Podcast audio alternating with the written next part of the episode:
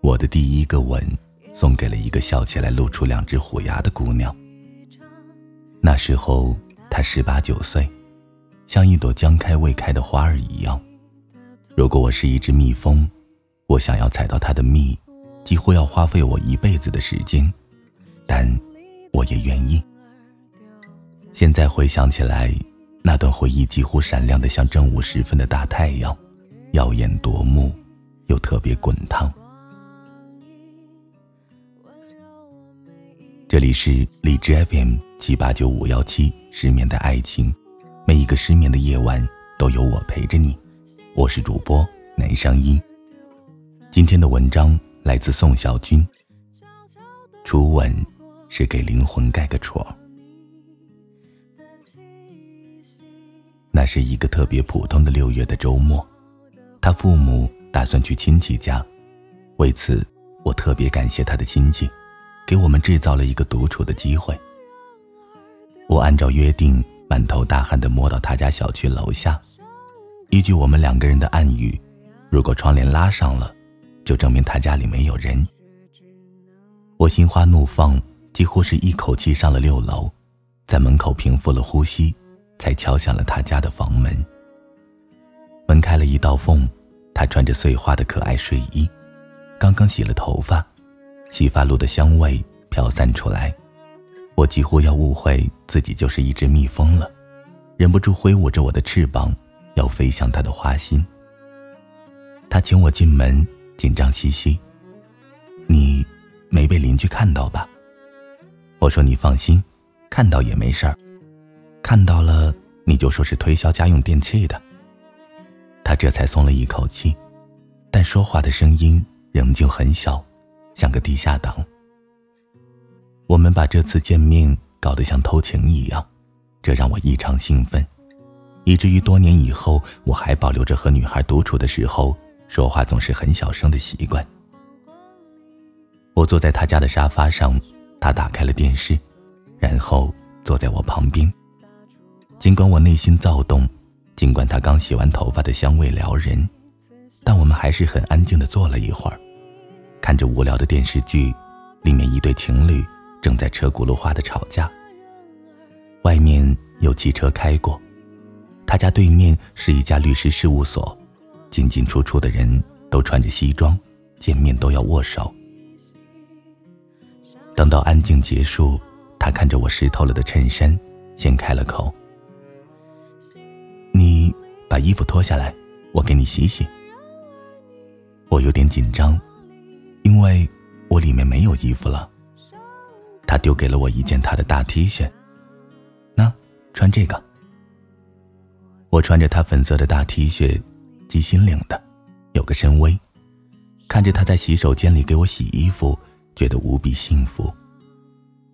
他的睡衣宽松，睡裤却有一点紧，不知道是不是姿势的缘故，睡裤把他的屁股裹出一个特别漂亮的形状。我在脑子里用无数几何图形想要诠释这个形状，但最后还是没有成功。他家里的洗衣粉实在好闻，像森林深处暗自生长的某种香料。他转过头喊我：“喂，给我挽挽袖子。”我走过去，强行压制住自己的心跳，生怕心脏一下子跳出来吓到他。他把两只手伸给我，皮肤上沾满了白色的泡沫，像是下过雨又晴朗起来的天空，起起伏伏的云朵。我给他挽袖子的时候，碰到他的皮肤，被冷水裹夹的清凉入骨，我打了一个激灵，心里对他从此有了无限的幻想和敬意。女孩子真神奇啊，我心里说。怎么随随便便就能让我灵魂深处打一个机灵呢？我站在他的身后，看着他把我的衬衫洗完。从此，这件衬衫就有了神性。它不再是一件普通的衬衫了，它是一件他给我洗过的衬衫。它得到了爱的加冕，它已经是一件圣物了。这辈子，你能遇上几个愿意给你洗衬衫的姑娘呢？我突然有些嫉妒我自己的衬衫。洗完了，他帮我把衬衫晾在他家的阳台上，和他的裙子晾在一起。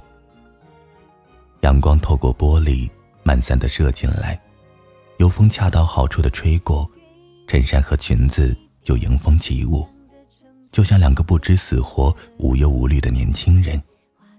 我更加嫉妒我的衬衫了。洗好了衣服，他看我额头上仍旧有汗，问我：“你吃不吃冰棍？”我点点头。他从冰箱里拿出一根冰棍，自己咬了一口，然后递给我。我伸出手去接，他就握着冰棍不松手。我一愣，他已经把冰棍凑到我嘴边。我咬了一口。感觉我一口吃掉了整个南极亿万年的冰雪，我再一次打了一个激灵。他坐在我旁边，我们一人一口把冰棍吃完，露出来冰棍上的字：夏天。我跟他说：“我觉得我们得做点什么。”他看着我说：“那，念念你写给我的诗吧。”我有些羞涩。因为他生日的时候，我送了他一份礼物，一本日记本，里面全都是我写的诗。单单凭着肉麻，几乎就可以酸倒一整支军队。我没想到他会提出这种要求，但我没有理由拒绝。他把日记从自己床头柜里拿出来，摆在我面前。我心里很高兴，他把日记放在床头柜里，说明了什么？说明他每天晚上都要读着我的诗睡觉，这简直就是这些诗歌最好的归宿。在一个姑娘的床边，在一个姑娘的梦里，我事无巨细的描写着有关她的一切。生理卫生课本，我想你的子宫一定不会像生理卫生课本上那么难看。小概率事件。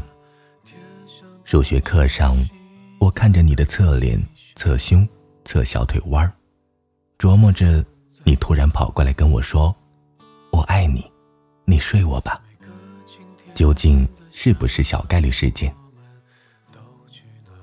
椭圆。老师在黑板上徒手画圆，但是没有你的屁股圆。你的屁股也不是正圆，你的屁股是椭圆。命题作文，老师让我给出九种关于美的定义，我写了十八遍你的名字，才读了几首，我已经满脸通红，他却笑得很宽容，这让我内心的淫邪一瞬间消失不见。我想永远和他待在一起，看着太阳升起来，又落下去，看着他的裙子和我的白衬衫一起晾干。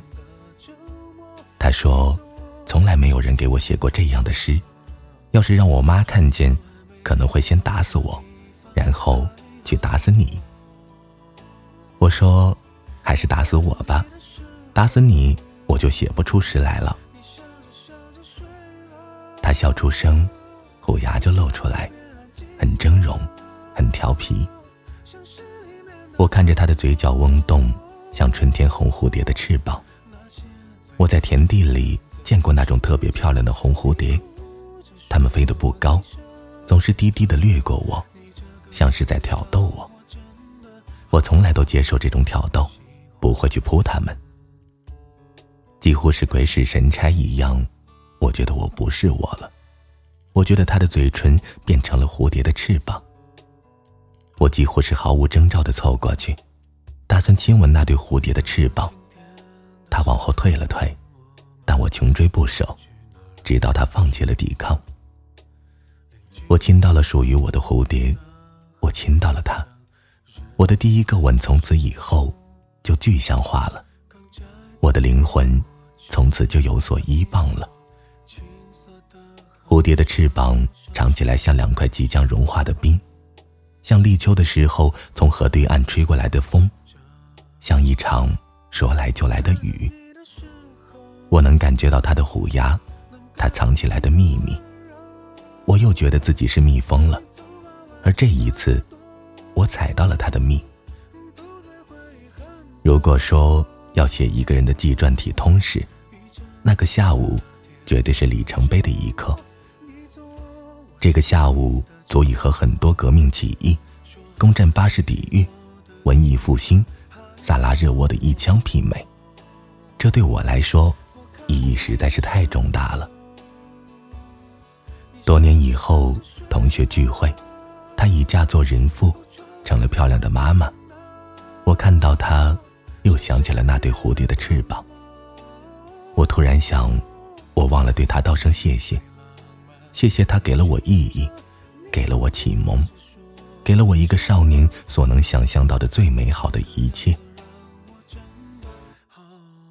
那个下午，他给我炒了三个菜，两个失败了，另一个勉强能吃，但已经分辨不出来究竟是什么食材。但我还是吃得风生水起。我给他夹菜，他咬住了我的筷子，像一只狡猾的小兽。我想，这一定是他两只虎牙的缘故。下午六点，他爸妈就要回家了，我们依依不舍的告别。他送我到楼下，我偷偷捏了一下他的小拇指，像是要把一个秘密按进他的心里。他用很小的力量回应我。我走出去，回头跟他挥手，他站在夕阳底下，像一朵花。我上了公交车，经过他家对面的律师事务所，觉得那些穿西装的人也可爱了起来。很多年之后，每次我经过小城的那条路，都会下意识的看过去，想要找到一双红蝴蝶的翅膀。谨以此文纪念那个虎牙姑娘，纪念那个吻。晚安，失眠的各位。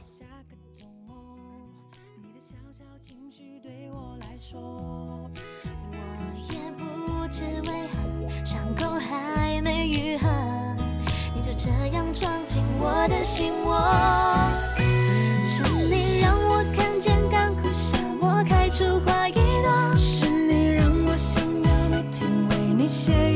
情歌，用最浪漫的副歌，你也轻轻的附和，眼神坚定着我们的选择。是你让我的世界从那刻变成粉红色，是你让我的生活从此都只要你配合。爱要精心来雕刻，我。是米开朗基罗用心刻画